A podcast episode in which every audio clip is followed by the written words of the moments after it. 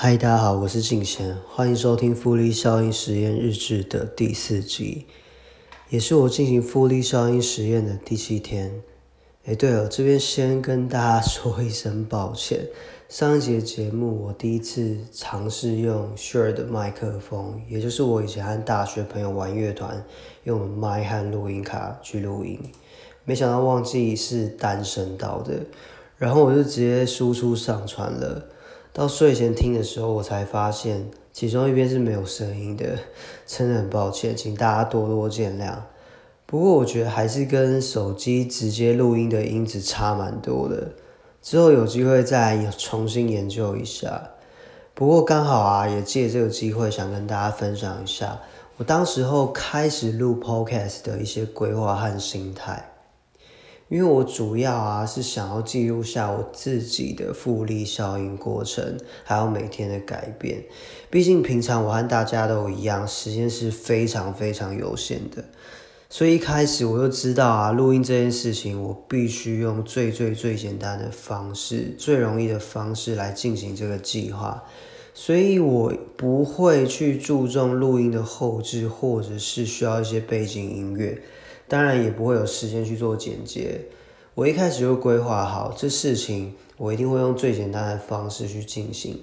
我必须排除任何可能阻碍我完成这个目标的机会，排除所有时间、空间、硬体设备都要做到最极简化。因为当难度提升之后，就代表我可能必须花更多的时间或软硬体去做修正。举例像是 YouTube。后来就不是我主要选择的平台，因为除了我必须花时间去剪辑影片，需要花上大量的时间成本之外，如果我还要亲自录制影片和节目，我很有可能还会花很多时间去做事前的布景和打扮。之前我自己是有曾经尝试过，录的过程中，其实只要有一点点。我觉得画面看起来不太对，我一定就会一直重新、重新的录影，所以一定是会花更多的时间在做这件事情，而且很有可能我还要后置很多的画面啊，或者是小特效，所以后来我就放弃了。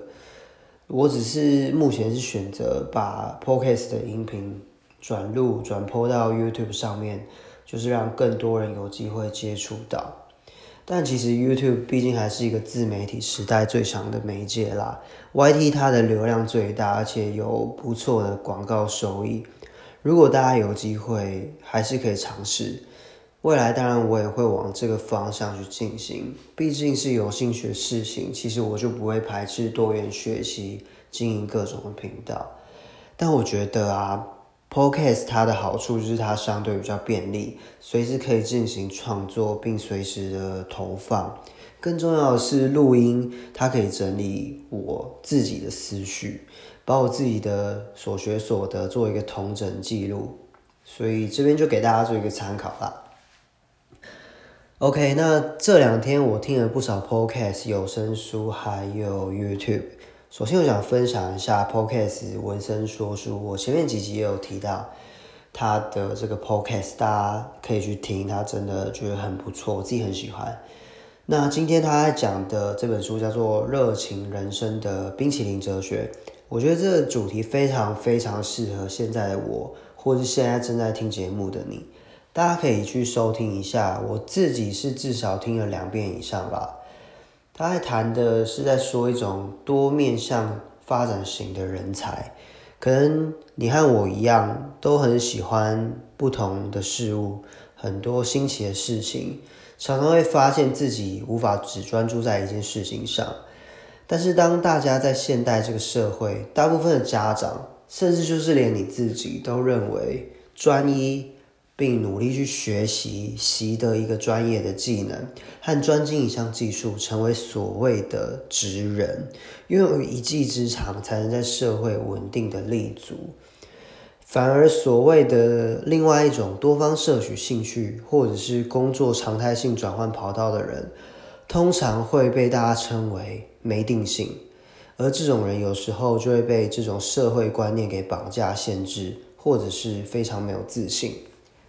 但其实这本书里面讲到的概念，他在说每个人不一定都是用同一套标准来看。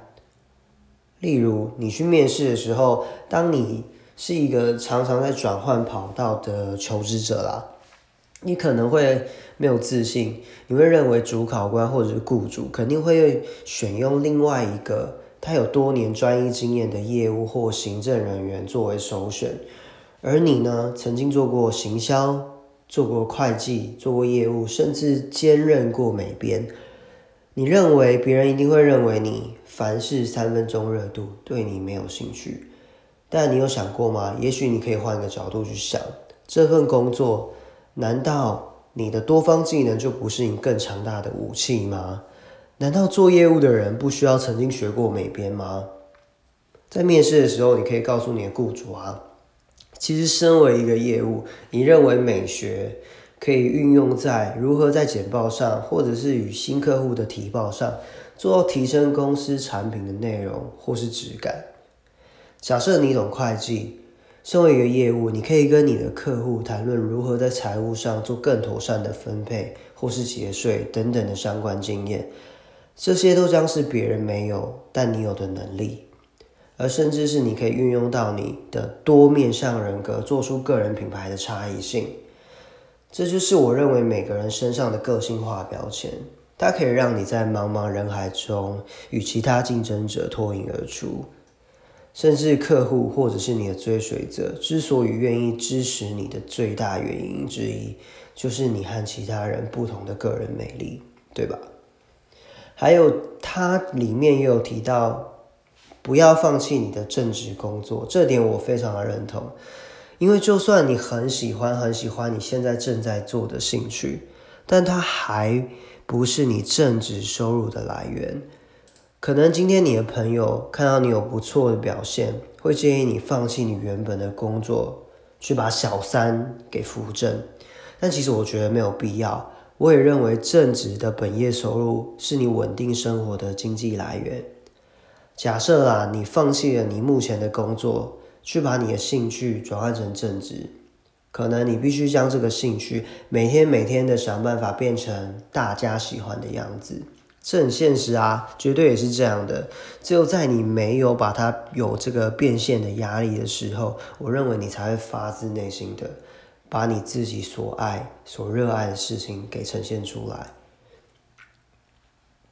再者，其实我就是很有感悟的，就是。也是文森说书里面一直有提到的一个概念。当你有了副业，或者是大家称为斜杠的这个兴趣之后，你可能会对你本来朝九晚五的这个工作改观。你不会再随时随地的紧张兮兮，你可能会随时的看哪件事情不爽，看哪个同事不顺眼，因为你将会做到两个字：平衡。我真的认为平衡很重要啊。可能有些人会认为这样对原本你自身的工作是一个不负责任的行为，但其实我真的想说的是，也是我自己的亲身经历。当你太过太过专注于某一个点，或是你某个事情上面的时候，你会变得有点固执。甚至有点太过偏颇，毕竟你已经花了百分之两百的心力在上面，你不会不会容许其他同事或者是其他的合作伙伴有一丁点低级的操作或者是失误。但其实很多时候都只是小事情啊，但是因为你看特别重，所以你伤的会更深。所以当你把这种心态做了平衡，是在潜意识里面平衡了你自己的工作心态。我认为这不是缺点，而是你把自己和工作生活做了平衡，甚至是工作本身就做了一个平衡，这会让你在工作和人际关系相处上看起来更友善，过得更舒服，活得更豁达。这是真的，我自己最近很深的体悟啦。所以我想说，我很热爱我现在做的每一件事情。我爱我本业的工作，我也爱我稳健的投资，我更热爱我现在正在做的事情跟兴趣。因为以前下班之后，晚上睡觉前，我可能会打一两个小时的手游哦。但自从决定开始进行这个复利效应实验日志之后，我删除了玩了两三年的这个手游。当然，偶尔想到手痒的时候，我会发现，哎，自己竟然删掉了。也好，就是我发现这两个小时我可以做一次的三十分钟自重运动，三十分钟的阅读，三十分钟的电子书，再加上十分钟的冥想和十分钟的正念思考，时间都还有剩。听起来很多吧？真的很不可思议。现在就算已经是晚上的十二点凌晨一点了，其实我还是有一股热情，想要打开电脑整理今天所有所获得的心得和我所收获的改变。我希望我自己可以赶快录音做一个记录给自己，或是有兴趣的朋友听。这件事情对我来说真的很开心。然后我想跟大家分享这第七天我的一些感悟，还有实际的改变。第一件事情就是喝水。我每天喝水四次，每次大概五百 CC。其实我觉得这第七天后，我个人认为我的脸部皮肤有很明显的变化，它变得比较白净的感觉，粉刺也明显变得很少。基本上脸颊毛孔是平滑光亮的，因为我之前的脸部弹性是可以很明显看出自己的脸部缺少水分，然后皱纹跟凹陷也很严重。那当我开始正常坚持摄取基本水分之后，其实我脸部的肌肤问题确实真的有改善很多。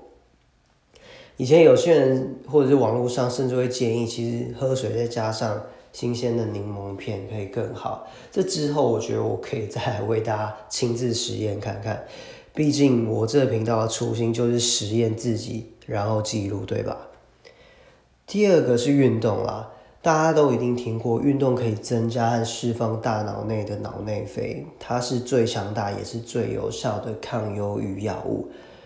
这边我想跟大家分享我在昨天，也就是第六天实际碰到的一些改变状态。就是在呃昨天的早上一大早，我有一个客户打电话来。他大概就大概七点多的时候，他打电话来，噼里啪啦骂了一堆。因为主要是我们公司有一个产品，它的供应厂商断料缺工，造成我们整个交期大延期。所以客户当然很不高兴啊，他马上要我提供改善对策跟替代方案。当下被念的，其实我真的也是无话可说啊，但心情一定是会很不好，因为我自己知道，虽然我看了很多很多的书。很多的 YouTube 告诉自己一定要控制好自己的情绪，但其实当下也是真的很不应该的回了客户几句抱怨的话。事后我就是觉得自己的情绪真的很不好，后来我就想说